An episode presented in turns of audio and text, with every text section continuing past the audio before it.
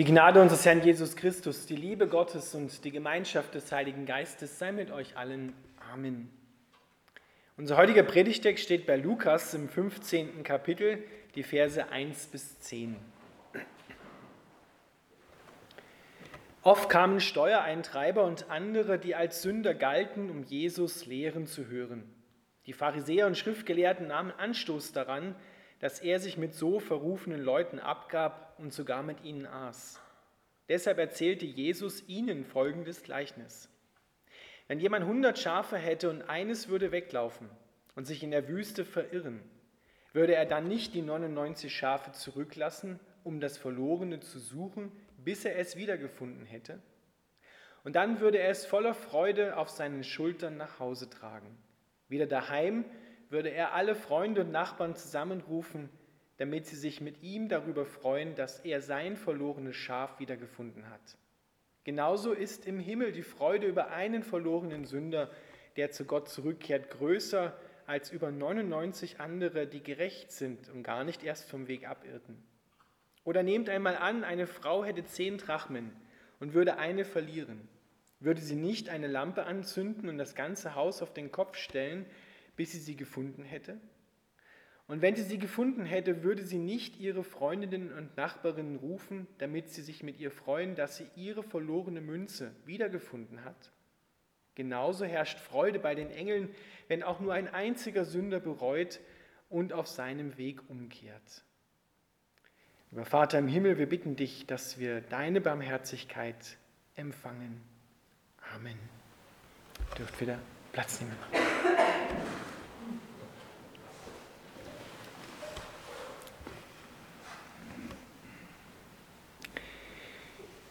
Ihr Lieben, ihr kennt vielleicht von alten Bildern, bei manchen Leuten habe ich das im Schlafzimmer gesehen, ein Bild, wo der Jesus, der gute Hirte, drauf ist, der ein Schaf auf seinem Nacken, meist ein kleines Lamm, nach Hause zurückträgt. Das ist so ein, ein wunderbares, romantisches Bild und es hat ja auch vieles für sich.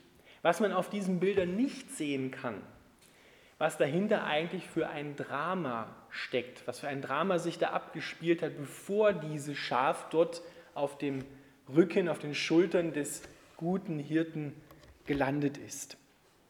Denn wenn ein Schaf wegläuft, dann ist das für den Hirten ein gewaltiger Verlust, weil die Hirten leben ja von den Schafen. Es ist ihr Eigentum. Die Schafe sind ihm, dem guten Hirten, jetzt dem Menschen, ans Herz gewachsen und er möchte keines von ihnen verlieren. Und im Bild gesprochen ist es eine ziemlich gefährliche Aktion, die der Hirte, den Jesus hier beschreibt, macht, dass er die 99 anderen von den 100 Schafen zurücklässt, um nur das eine zu suchen. Das kann für die 99 zurückgebliebenen ziemlich gefährlich werden. Vielleicht, das steht natürlich nicht da, hat er jemanden, der noch aufgepasst hat auf die 99 anderen, während er sie auf den Weg gemacht hat.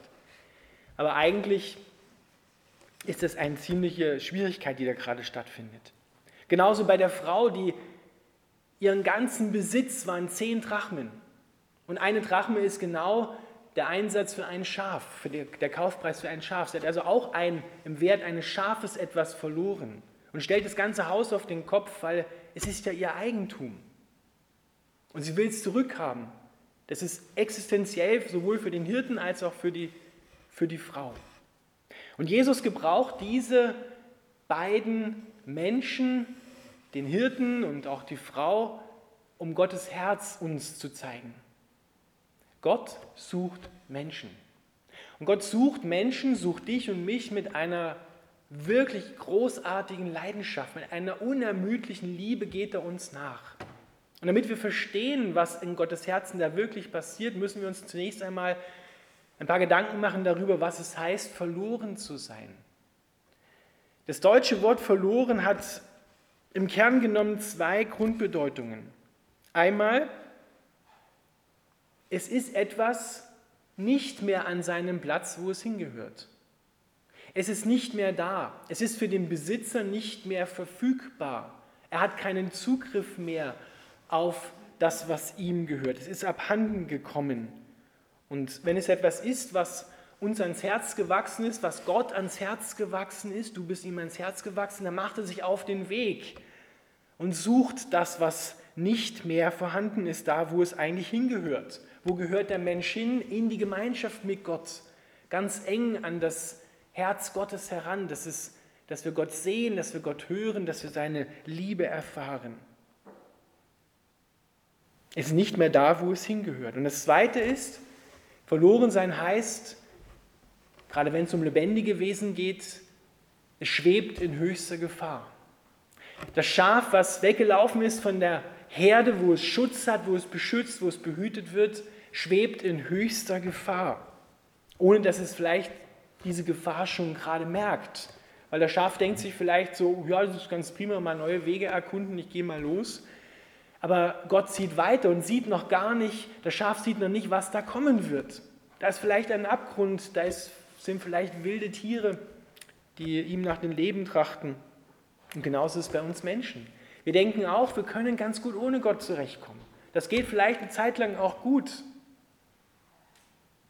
Aber dann merken wir nicht, dass uns Gott fehlt, das merken wir nicht immer gleich. Wir merken nur, dass es irgendwie schwieriger wird im Leben. Da kommen mehr Sorgen, mehr Ängste und es wird alles irgendwie enger, weil Angst kommt ja von Enge, von eng sein. Gott sieht das aber, dass das Schaf und auch wir in höchster Gefahr schweben, wenn wir verloren sind, wenn wir weggehen von ihm, ohne Ausweg, ohne Möglichkeit auf Rückkehr, ohne Rettung, ohne Hoffnung. Gott sucht also Menschen, die nicht mehr in seiner Nähe sind, die nicht mehr erreichbar sind für seine Liebe, die sich gegenüber seiner Liebe, gegenüber seinem Herzen verschlossen haben, die nur noch, steht sogar mehrmals im Alten Testament schon drin, die nur noch auf ihren Weg schauen und nicht mehr auf den Weg Gottes. Denen geht er nach. Er sucht die, die nicht mehr nach ihm fragen oder die überhaupt noch nie nach ihm gefragt haben. Die sucht Gott. Gott sucht die, die nicht einmal daran denken, dass es einen Gott gibt. Gott sucht die, die nicht nach ihm Ausschau halten und sagt zu ihnen, hier bin ich. Weil Gott weitersieht. Weil er Anfang und Ende überblickt. Alpha und Omega, die Ewigkeit. Und er sieht, was da auf diesem Weg, wo wir gerade unterwegs sind, passieren kann. Gott sucht also nicht nur Menschen, wo er vorher schon weiß, naja, der wird umkehren. Gott sucht nicht Menschen, wo er vorher schon Potenzial sieht und sagt, ja, der wird mal glauben, mit dem kann ich was anfangen, ja, oder, oder ein anderer, der wird nie umkehren, der, den, den lasse ich mal links liegen sondern Gott sucht jeden. Jeden Menschen, weil er jeden liebt und weil er jedem nachgeht und jedem, jeden Menschen bei sich haben will. Und zwar wirklich jeden. Nicht nur die, die einigermaßen gut zurechtkommen, sondern auch die, wo wir denken, boah, der hätte das eigentlich gar nicht verdient. Weil da gibt es nämlich eine Menschengruppe in diesem Gleichnis, das überliest man sehr schnell. An wen ist denn das Gleichnis gerichtet? Es ist gerade nicht in erster Linie an die gerichtet, die eh schon merken, hm, ich sollte vielleicht umkehren zu Gott, sondern es ist an die gerichtet, die glauben, wir sind ja eh gut. Es ist an die gerichtet, die eh von sich überzeugt sind, die sagen, ich bin nicht so schlecht wie der. Das, was die machen, oder was der macht oder die macht, das mache ich nicht. Ich bin besser. Ich bin gut. Mit mir kann ich und Gott zufrieden sein. An diese Menschen, hier namentlich Pharisäer und Schriftgelehrte, ist das gerichtet. Aber wir können jetzt nicht sagen von uns, ja, es ist an die Pharisäer und Schriftgelehrten gerichtet, es ist nicht an mich gerichtet, weil ich bin ja nicht so. Ihr Lieben, wenn Gott in unser Herz hineinleuchtet, dann werden wir erkennen, dass wir mal so als auch so sind. Wir haben alle diese Tendenzen in uns, sowohl offen gegen Gott zu rebellieren, als auch versuchen, alles richtig zu machen, uns zu erheben über andere, weil wir glauben, wir sind besser als sie, oder uns klein zu machen, nur damit wir Gott aufmerksam machen auf uns. Die Pharisäer und Schriftgelehrten haben Anstoß daran genommen, dass Jesus sich mit verrufenen Leuten abgibt, sogar mit ihnen isst. Das war der Affront überhaupt schlechthin. Weil wenn du jemanden damals zum Essen eingeladen hast, dann heißt das, du akzeptierst die Person. Ist ja heute auch noch so. Wenn wir Menschen zum Essen einladen, dann sind das nicht gerade die Menschen, mit denen wir einen offenen Kampf haben. Gott sucht diese Menschen. Gott sucht auch die Pharisäer und Schriftgelehrten. Er wirbt förmlich um sie und sagt, schaut doch mal hin, ihr habt ein Problem. Das Problem der Pharisäer und Schriftgelehrten war nicht ihre Verlorenheit, weil die haben sie nämlich gar nicht gemerkt. Nach ihrer Meinung waren sie moralisch gesehen die Nummer eins. Die Liste ihrer Sünden, ihrer Verfehlungen war denkbar kurz. Weil sie hatten ja de facto keine aus ihrer Perspektive. Sie waren ja gut. Das hat mal jemand gesagt und hat es damit auf den Punkt gebracht. Das Problem eines pharisäischen Herzens sind nicht die Verfehlungen, die Fehler, die Sünden, sondern sind die verdammenswerten guten Werke. Das ist das, was die Pharisäer, was ein pharisäisches Herz, diese Herzenserscheinung uns von Gott trennt. Weil die Pharisäer waren selbstgerecht. Die haben nämlich geglaubt, wir machen eh alles richtig, wir sind ja gut. Wir brauchen gar keinen Erlöser. Das haben Adam und Eva ja auch geglaubt. Wir brauchen keinen Erlöser. Wir kommen ganz gut selber zurecht. Und letztendlich machen sie damit andere Menschen und Gott zu Schuldnern. Die sagen, jetzt habe ich alles richtig gemacht, jetzt musst du tun, was ich will. Und das im Hinblick auch auf Gott. Und deswegen haben die ein Problem damit, die Pharisäer, dass Gott so gut ist zu Menschen, wo sie der Meinung sind, ja, die sind wirklich abgrundtief schlecht. Und wir nicht. Es ist sehr subtil, es ist sehr gar nicht auf den ersten Blick zu erkennen, wie vergiftet eigentlich das Herz der Pharisäer ist und wo sie umkehren müssen. Wenn ihr zu Hause ist, empfehle ich euch, diese zwei Gleichnisse noch einmal lest, dann lest bitte auch unbedingt das dritte, was da steht über das Verlorensein. Es ist das berühmte Gleichnis vom verlorenen Sohn, so heißt es. Aber da sind zwei Söhne drin. Und die sind beide verloren. Auch der ältere Sohn, der zu Hause ist, nicht nur der jüngere, der weggelaufen ist und das Erbe seines Vaters zu Lebzeiten schon verbrasst hat, sondern auch der ältere Sohn, der zu Hause ist, macht dem Vater, als der Jüngere zurückkommt und er ihm Liebe erweist, bittere Vorwürfe. Und daran merkt man eigentlich, was er für eine Herzenseinstellung hat. Der hat wirklich geglaubt, er hat eh alles richtig gemacht und jetzt muss der Vater ihm Liebe zollen. Jetzt muss der Vater ihm geben, was er sich verdient hat. Und der Vater widerspricht ihm nicht einmal, als er sagt, ich habe eigentlich alles gewollt, gemacht, was du gewollt hast. Er widerspricht ihm nicht, es stimmt sogar. Er hat es gemacht. Nur die Motivation ist die Frage, die dahinter steckt. Er hat es gemacht, um letztendlich den Vater zu kontrollieren damit der macht, was er will. Er hat genauso wenig den Vater geehrt und geliebt wie der jüngere Sohn, nur auf eine ganz andere Art und Weise.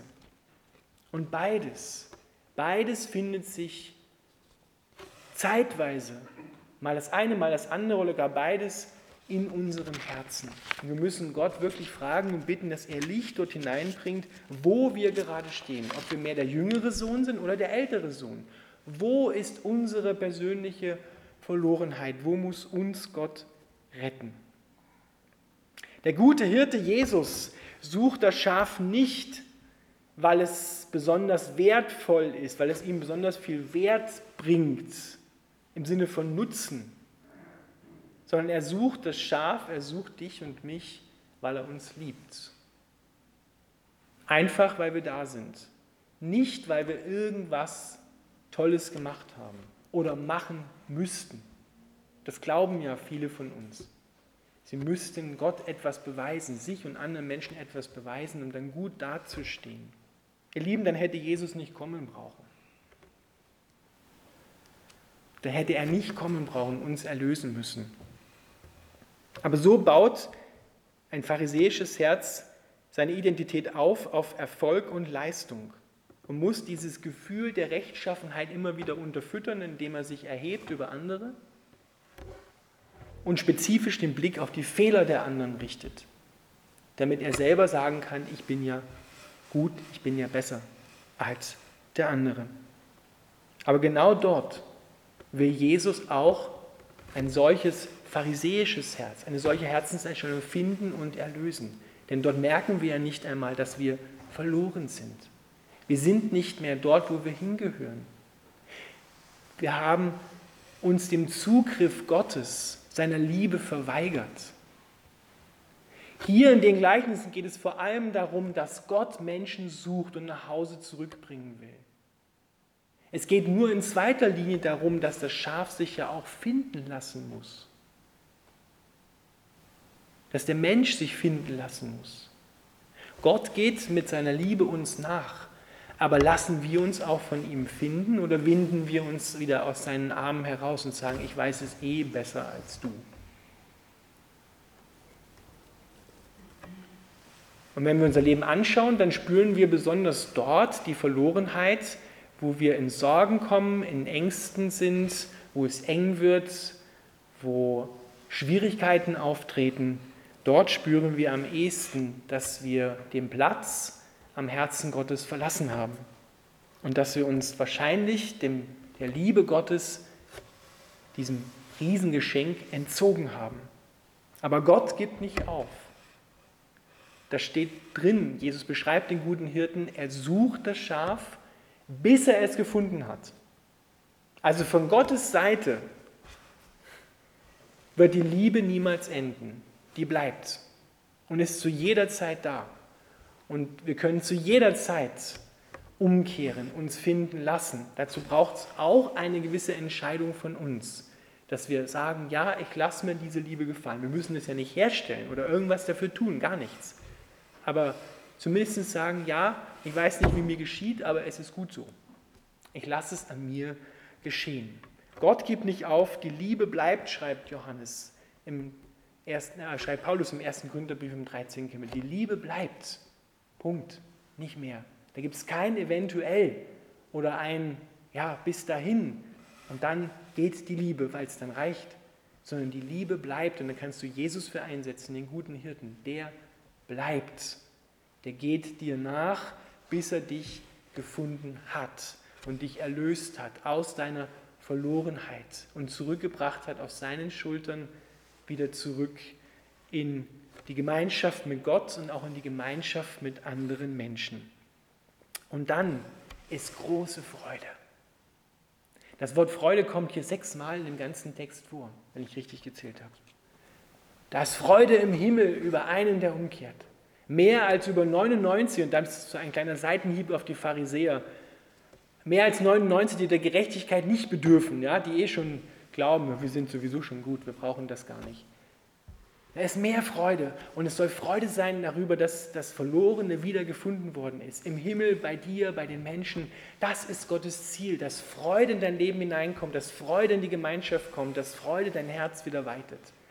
Gott freut sich darüber, wenn ein Mensch umkehrt, wenn wir umkehren zu ihm und unseren Platz an seinem Herzen wieder einnehmen. Da soll Freude sein. Amen. Lasst uns gemeinsam beten. Lieber Vater im Himmel, wir danken dir dafür, dass wir einen Gott haben, dich haben, den guten Hirten, der zu jeder Zeit, in jeder Situation uns nachgeht, uns sucht, bis er uns gefunden hat.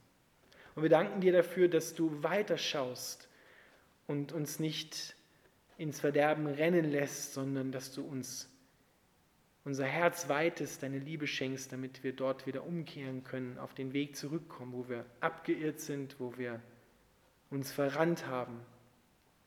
Danke, dass du da nicht zuschaust und sagst, ja, soll er mal sehen, wie er da klarkommt, sondern du bist da und du hilfst uns da heraus. Dafür danken wir dir. Und wir bitten dich, dass dein Wort sagt, dass du beides schenkst, das Wollen und das Vollbringen. Dass wir ein offenes Herz bekommen von dir, dass wir uns finden lassen dass wir zu dir umkehren und den Platz, den du für uns schon bereitet hast, in deinem Herzen einnehmen und uns deine Liebe schenken lassen. Erlöse uns bitte sowohl, wenn wir offen rebellisch gegen dich sind, als auch da, wo wir glauben, wir sind eh gut, wir sind eh richtig, wir haben eh nichts falsch gemacht. Wir danken dir dafür. Amen.